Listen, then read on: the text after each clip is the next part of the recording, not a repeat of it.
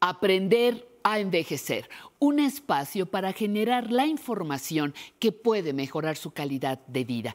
Invitamos a instituciones que facilitan la solución de problemas a las personas mayores sin olvidarnos de las sugerencias para el uso de nuestro tiempo libre. Y aquí estamos, somos Aprender a Envejecer.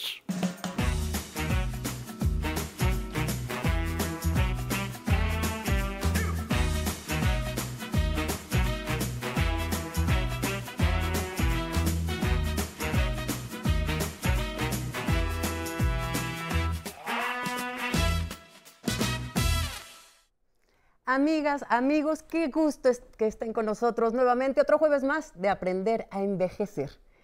Fíjense que estar en contacto con alguien que esté al pendiente tanto de la salud física como de la emocional es uno de los más importantes servicios y apoyos que pueden necesitar los adultos mayores.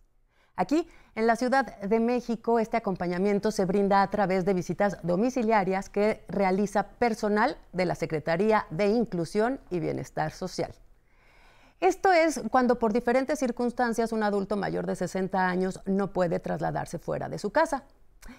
Nuestros eh, amigos del equipo prepararon una cápsula sobre este servicio. ¿Qué les parece si vamos a verla y regresamos con nuestro invitado a hablar sobre todo esto?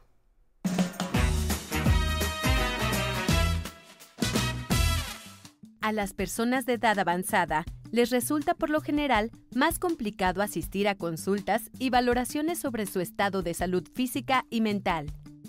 En algunos casos, la persona adulta mayor no cuenta con una red de protección familiar que le ayude a trasladarse para recibir atención médica, geriátrica o gerontológica en caso de requerirla. Pensando en esta circunstancia que enfrentan muchos adultos mayores, el Instituto para el Envejecimiento Digno de la Ciudad de México ofrece el servicio de acompañamiento domiciliario para la atención geriátrica y gerontológica de personas mayores de 60 años. Se trata de visitas que realizan profesionales de servicios a personas adultas mayores, quienes evalúan su condición física y social, remitiendo al personal médico los casos que requieren de una atención especializada. Las evaluaciones se realizan siempre en riguroso apego a la normatividad y con respeto absoluto a los derechos de las personas mayores. El servicio de acompañamiento domiciliario es gratuito y busca que las personas mayores de la Ciudad de México gocen de una vejez segura, digna y positiva. El propósito es que vivan en las mejores condiciones de salud y bienestar posible. Quédense con nosotros y conozcan cómo y en qué casos se puede acceder a este servicio proporcionado por el Instituto para el Envejecimiento Digno de la Ciudad de México. ¡Comenzamos! Es para mí un gusto darle hoy la bienvenida a Juan Carlos López Hernández, subdirector de Atención Social a la Persona Mayor de la Secretaría de Inclusión y Bienestar Social de la Ciudad de México. Juan Carlos, gracias, muchas gracias por acompañarnos. No, gracias a ustedes por permitirnos este espacio. Fíjate que em, leyendo todo sobre, sobre este servicio, se me hace que es uno de los más importantes porque abarca como muchos niveles, el de la salud física, el de la salud emocional, el de eh, estar al pendiente de las personas. Más o menos al mes, como cuántas visitas domiciliarias realizan. Tenemos ahorita un, aproximado de 200 visitas, eh, bueno, en este momento son llamadas telefónicas por la pandemia, pero alrededor de 200 llamadas telefónicas de seguimiento a las personas mayores. Por ejemplo, eh, cuando eh, la persona encargada de hacer estas visitas domiciliarias llega por primera vez a una casa donde se le solicita el servicio, ¿qué es lo que se revisa? ¿Qué, qué aspectos se toman en cuenta? ¿Es el puro em, estado físico de la persona? ¿También el estado, no sé, de su entorno social? ¿Cuáles son como los puntos eh, que toman en cuenta? En la primera ocasión que llegamos, lo que hacemos es revisar eh, prácticamente todo su entorno social. Le hacemos una serie de preguntas, levantamos un expediente y derivado de ese vamos viendo qué es lo que tiene la persona mayor, si no tiene red de apoyo social, si necesita una visita médica, si requiere una visita gerontológica, si requiere a lo mejor convivir con más personas y derivado de eso vamos canalizándolo dentro del mismo instituto a las diferentes áreas para que pueda ser atendido. Un servicio de primera vez, como tú dices, como de, ¿no? Eh, de investigación sobre el estado de cada persona en particular. ¿Quiénes lo realizan? ¿Qué personal es el que va a cada casa? Eh, ¿Son médicos? ¿Son eh, trabajadores sociales? ¿Quiénes forman este equipo? La primera ocasión quien acude son las profesionales en servicios adultos mayores. Ellas están capacitadas para dar esta primera atención y reconocer cuál es la necesidad de la persona mayor. Ellas atienden esta primera ocasión y además van dando el seguimiento. Si requieren una atención médica, acompañan al médico del instituto a realizar estas siguientes visitas y están al pendiente de la persona mayor durante todo el tiempo. Le realizan visitas eh, una o dos veces al mes, dependiendo lo que necesite. Ah, sí, eso, eso es algo que quería puntualizar. Exacto, como cada cuánto se siguen programando estas visitas de seguimiento y eh, ya las personas van dando, digamos, entrada a lo que van viendo que es el requerimiento de las personas, según entiendo. O sea, si es un médico, si es, no sé, un psiquiatra, si, eh, ¿no? Diferentes especialidades según perciban el entorno de la persona. Así es, eh, nosotros les damos seguimiento de acuerdo al caso específico. Si requiere el médico, pedimos la visita médica y se da el acompañamiento al médico para revisar la situación médica de la persona. Si requiere tal vez socializar más, nosotros tenemos los CASA, son círculos de aprendizaje, socialización y saberes, y entonces los incluimos en estos CASA. Estos, estos CASA sesionan una vez a la, a la semana y entonces tendríamos un seguimiento mayor. Depende de cada una de las personas la temporalidad que va a tener el seguimiento. ¿Estos grupos de socialización están también supervisados por eh, parte de ustedes como para ver el desarrollo de cada persona? Así es, las profesionales son las que llevan estos círculos y ellas sesionan con ellos una vez a la semana. Eh, ¿Son presenciales, en línea? ¿Cómo, trabajan estos? ¿Cómo se puede unir, digamos, una persona a estos grupos? En este momento son en línea, eh, no tenemos todos activos derivados de la pandemia, pero regularmente son presenciales. Y en estos grupos todas las personas eh, comparten sus experiencias y tienen una socialización mayor. Eh, en algunos casos viajan y realizan viajes entre las mismas personas, hacen sus viajes y van a... Pues realizan más actividades. La idea es que no estén solamente en sus casas encerrados y que puedan socializar y formar parte de la sociedad. En estos grupos también vamos dando el seguimiento, viendo cómo se han desarrollado y qué es lo que siguen necesitando. Eh, por ejemplo, en cuanto a los medicamentos o cuando eh, el eh, doctor que va a una visita domiciliaria detecta que hay que seguir un tratamiento específico, ¿cómo se puede hacer esta persona de los medicamentos? ¿Ustedes se los proveen o les dan la receta para comprarlo? ¿Cómo, cómo funciona esto? El instituto tiene algunos medicamentos y se le proporcionan de manera gratuita a la persona no tenemos todo, sino lo más básico, lo que es para hipertensión, para todas las, afecciones que tiene ya una persona mayor, es lo que tenemos, lo más básico. Y el médico también puede recetar y, extender su receta a la persona mayor si es que nosotros no podemos proporcionarlo. ¿Y canalizarlo tal vez a algún lugar como de cierta especialidad? Sí, claro que sí. Nosotros en las diferentes instituciones que cuenta el gobierno de la Ciudad de México podemos canalizar a las personas mayores. Un punto importante es el eh, deterioro muchas veces cognitivo, mental, ¿no? hasta emocional de, los adultos mayores, eh, sobre todo los que están como muy aislados, ¿no? como en este caso, que requieren una visita domiciliaria. ¿Cómo es el manejo? Eh, van psiquiatras, se les puede dar una terapia, o sea, cuando encuentran que a lo mejor su malestar no es pero que sí ya hay como un cierto deterioro. ¿También atienden este tipo de casos? Sí, claro que sí. Los médicos y tenemos psicólogos dentro del instituto también que se dedican a atender estos casos. En dado caso de que ya no nosotros no podamos continuar, lo derivamos a otra institución, pero aún así le seguimos dando el seguimiento para saber cuál ha sido su avance y lo regularmente lo estamos revisando para saber cómo va la persona mayor.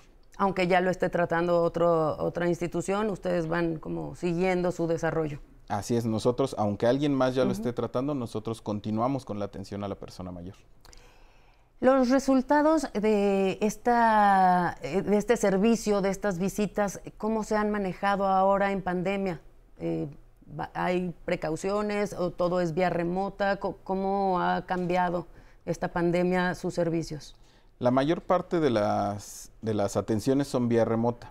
No obstante, sí atendemos de manera presencial en casos de violencia, en casos que, que requieran que el médico esté presente sí los atendemos y llevamos todas las medidas de protección, el cubrebocas, guantes, gel. Regularmente antes de ingresar y después de salir del domicilio se sanitiza el personal que va Por supuesto. Al, a hacer la visita. Y eh, después de que ustedes detectan, a lo mejor ahorita, sobre todo en este momento de la pandemia, detectan algo por el doctor o el psiquiatra o el terapeuta puede regresar al domicilio aunque sea eh, época de pandemia? Sí, claro que sí. Seguimos atendiendo a las personas que requieren que sea de manera presencial. Seguimos acudiendo a sus domicilios con todas las precauciones, pero acudimos Pero no se le deja de dar el seguimiento. No, nunca dejamos a una persona que ya detectamos, nunca la dejamos. Juan Carlos, acompáñame a hacer un brevísimo corte y regresamos para seguir charlando sobre este tema. Yo pienso dejar eh, de trabajar hasta que ya no pueda trabajar realmente. Ya no pueda moverme, ya todo eso. Es, mi gusto, es mi gusto, me, gusta trabajar. Ya cuando no pueda, bueno, pues ya dejaré de trabajar, pero mientras seguirle dando. Para mí ser peluquero pues, es muy bonito porque me gusta, además me gusta y me ha dado muchas satisfacciones. Por eso no quiero dejarlo.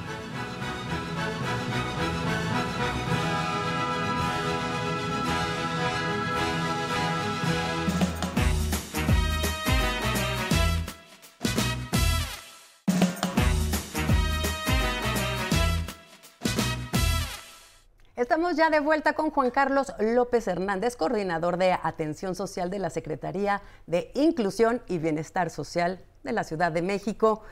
Juan Carlos, nos comentabas sobre eh, las visitas domiciliarias y el seguimiento que se les da, ya sea médico, social, emocional, o sea, como que es una visión integral de la persona.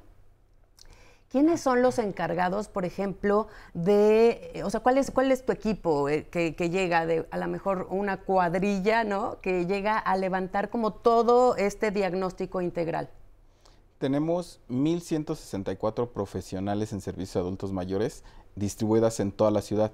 Ellas son las que atienden a las personas mayores y como están en territorio tienen en muchas de las ocasiones hasta la confianza de que ya los conocen. Están constantemente con ellos en algunos casos son parte de los CASA y conviven con ellos muchísimo tiempo. Entonces, ellas son las que están de, en toda la ciudad atendiendo a las personas mayores. Ellas son las que llegan, hacen el primer contacto, nos reportan a, a Central y a partir de ahí canalizamos a las demás áreas y ellas siguen acompañando, como te comentaba, si va el médico, si va el gerontólogo. Eh, eso quisiera, por ejemplo, aterrizarlo, de todo este personal, que es un equipo muy grande y eso, cuéntanos cuáles son eh, las especialidades, quiénes conforman el equipo. Hay, como dices, médicos, ¿qué, quiénes son tu, tu, tu banda. claro, tenemos dentro del instituto cuatro áreas. La coordinación de atención social, que es a la que yo represento, la coordinación de atención a la persona mayor, que es en donde se atienden los casos de violencia, la coordinación de geriatría y la coordinación de gerontología. En geriatría tenemos a los médicos, que son todos los que van y atienden a todas estas personas mayores que se les solicita. Y la coordinación de geriatría atiende más lo gerontología, perdón, atiende más lo social.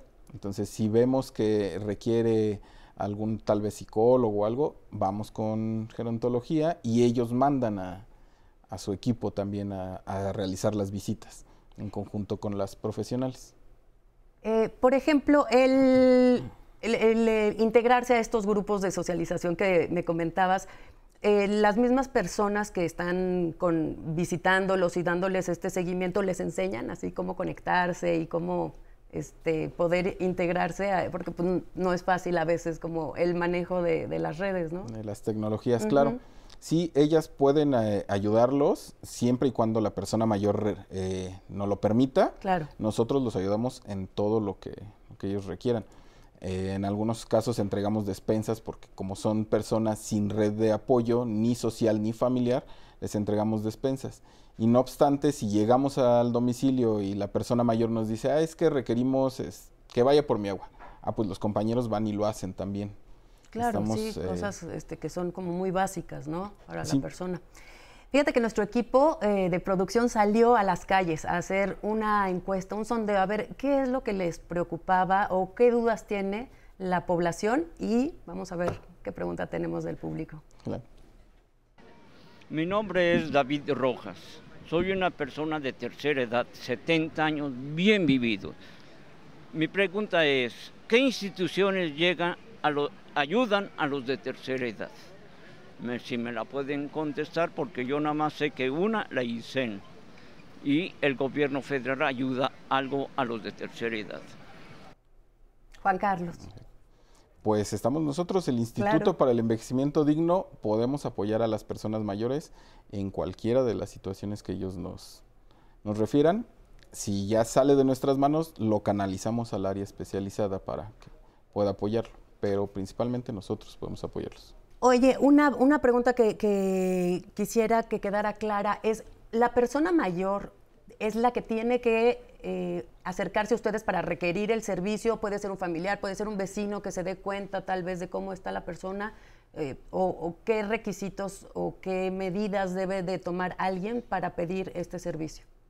Cualquier persona nos puede hacer la, eh, la solicitud pero también nosotros vamos reconociendo en campo. Como te comentaba, las compañeras siempre están en campo.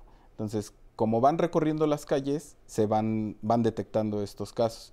Igual si el vecino llega y le dice, oye, compañera, es que tenemos este caso, ella lo atiende y canaliza para ver qué es lo que tenemos que hacer en, en caso de las personas mayores.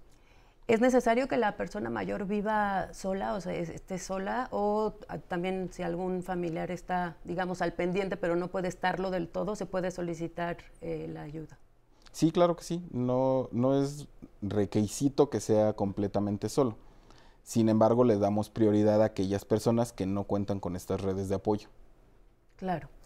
Pues eh, casi se nos termina el tiempo, pero quisiera que le dejaras alguna recomendación, algún consejo, alguna invitación, sobre todo al público, a que se acerquen a ustedes, a que los llamen, a que eh, respondan este, sus dudas, o sea, que no, que no sientan que tienen que tener un caso a lo mejor ya demasiado grave para acudir con ustedes. Claro que sí, eh, a todas las personas que, que son de la, de la tercera edad, personas mayores, nosotros podemos apoyarlos. Tenemos estos círculos en donde van a poder integrarse nuevamente y convivir con sus pares. Incorpórense, de verdad se van a divertir muchísimo en estos lugares. A ver, quiero cerrar con esto último que dices, que es muy importante. En los grupos eh, es también un momento lúdico, un momento de diversión. Como qué, actividades realizan, qué nada más platican, o si, no sé, de repente intercambian tips de cocina, de tejido, de libros. Eh, estos círculos en realidad son para que ellos mismos aprendan, eh, no sé, por ejemplo, si una persona mayor eh, es carpintero, pues él les puede enseñar a los demás a, hacerlo. En algunos casos se dedican a viajar por la República. Ya tuvimos un caso que se fueron a Cuba, las personas mayores. Y em, paseos aquí a lo mejor de, un día así dentro de la ciudad o cosas. Sí, claro, también. también. dentro de la Ciudad de México los llevamos a museos, a, este, a Chapultepec, a las trajineras en Xochimilco. Además de eso tenemos, eh, los grupos son muy variados. Tenemos algunos grupos que se dedican a cantar, otros a bailar. Y a estos grupos también, cuando hacemos ferias de servicios, los invitamos para que se presenten ahí y tengan un espacio donde eh, demostrar todo lo que hacen dentro de sus casas. Buenísimo, qué extraordinario. Pues de veras no me queda más que agradecerte que nos hayas acompañado. Muchísimas gracias. Juan Carlos López Hernández, coordinador de atención social de la Secretaría de Inclusión y Bienestar Social de la Ciudad de México. Gracias, muchas gracias. Gracias a ustedes por el espacio. Amigas, ya saben, acérquense a todos estos servicios que brindan en México las instituciones y que cada semana buscamos presentarles aquí para facilitarles el día a día. Nos vemos el próximo jueves. Mientras tanto, vamos a conocer el Instituto Cultural Cabañas, nada menos que en Guadalajara, Jalisco.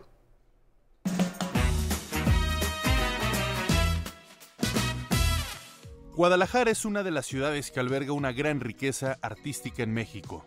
La capital de Jalisco impacta en todo el mundo por su historia y cultura. En el centro histórico se encuentran diversos recintos que ofrecen las mejores expresiones arquitectónicas, como su catedral, el Museo Regional o el Teatro de Gollado. Pero en el barrio de San Juan se encuentra uno de los recintos más importantes de México, el Instituto Cultural Cabañas de estilo neoclásico, le han otorgado todo tipo de reconocimientos, entre ellos ser seleccionado como Patrimonio Cultural de la Humanidad por la UNESCO en 1997. Fue construido en 1810 a partir del diseño del renombrado arquitecto Manuel Tolsá. Originalmente fue la Casa de Caridad y Misericordia de la ciudad de Guadalajara, para recibir huérfanos, ancianos, personas con discapacidad y enfermos crónicos. Por ello, muchos le llaman simplemente Hospicio Cabañas. El edificio cuenta con 23 patios, 106 habitaciones, 78 pasillos y dos capillas. En los muros y techos de la capilla del antiguo hospicio podemos apreciar una de las obras más emblemáticas del pintor y muralista jalisciense José Clemente Orozco, realizada entre los años 1938 y 1939 después de una estadía de varios años en Estados Unidos, donde retomó ideas y composiciones que fueron plasmadas en el Hospicio Cabañas. Se trata de una obra de arte sobre 14 tableros, 8 pequeñas bóvedas y una enorme cúpula donde pintó 57 murales. Los tituló La humanidad, la conquista española y el hombre en su afán de superación. Se observan desde escenas de la cultura precolombina hasta expresiones sociales de épocas contemporáneas. Sin lugar a dudas, estos frescos están en una de las áreas más visitadas y admiradas del recinto cultural. Por supuesto, el museo ha expuesto a muchos otros artistas mexicanos e internacionales de gran prestigio, como Diego Rivera, David Alfaro Siqueiros, María Izquierdo, Juan Soriano, Lola Álvarez Bravo, George Baselitz, Marcel Duchamps, Yoko Ono, Daniel Buren, entre muchos más. En su acervo permanente se incluye la obra de Macías Goeritz y la colección del pueblo de Jalisco, conformada por pinturas y esculturas de artistas jaliscienses.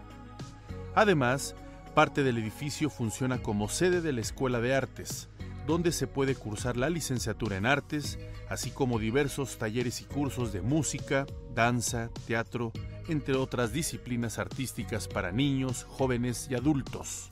También se encuentra la sala de cine Guillermo del Toro, en honor al cineasta Tapatío, en la actual sede de la Cineteca Nacional Jalisco, donde podrá disfrutar año con año de la mejor programación nacional e internacional de cine independiente.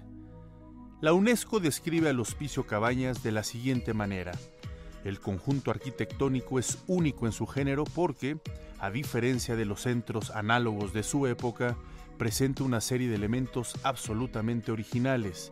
Son especialmente notables la sencillez de su trazado y sus dimensiones, así como la armonía lograda entre los edificios y los espacios al aire libre.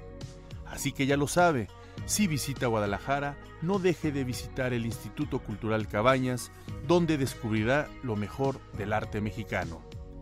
Los horarios de entrada al museo son de martes a domingo, de 10 de la mañana a las 18 horas. Hay descuentos para las personas adultas mayores. Los martes, la entrada es gratuita. Y ya estamos por finalizar la semana y les agradecemos por habernos acompañado desde la señal del 11. Saludo con mucho gusto a los que se comunicaron desde San Luis Potosí, Hidalgo, Yucatán y abrazos hasta Sonora. Si se perdieron de algún programa en la semana, pueden ver las repeticiones desde el YouTube de El 11. Suscríbanse y disfruten el contenido que les compartimos todos los días. Manden sus mensajes para compartirlos aquí en su programa dedicado a los adultos mayores, como Armando Pérez que nos dice excelente programa y nos manda saludos. Irene, tema muy interesante. Felicidades por su programa. Muchas gracias, Irene. Guillermo Barretero, gracias por la información siempre presente. Te mandamos un gran saludo. Teo Luna, gracias. Buenos consejos. Ya aprendí algo. Perfecto, Teo. Esa es nuestra misión. Rosa María, muchas gracias y nos saluda desde Colombia. Y a todos los que se comunicaron desde el Facebook, como Piolina, que nos saluda desde Puebla. También Hilda nos dice, qué excelente labor, felicidades, gracias Hilda.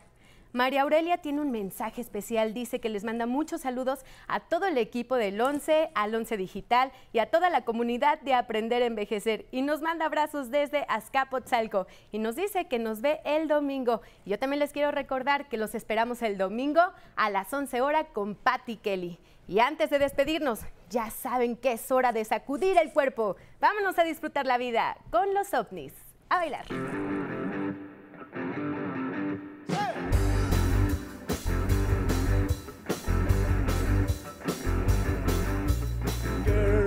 You really got me now. You got me so I don't know what I'm going now. Girl, you really got me now. You got me so I can sleep at night. Oh,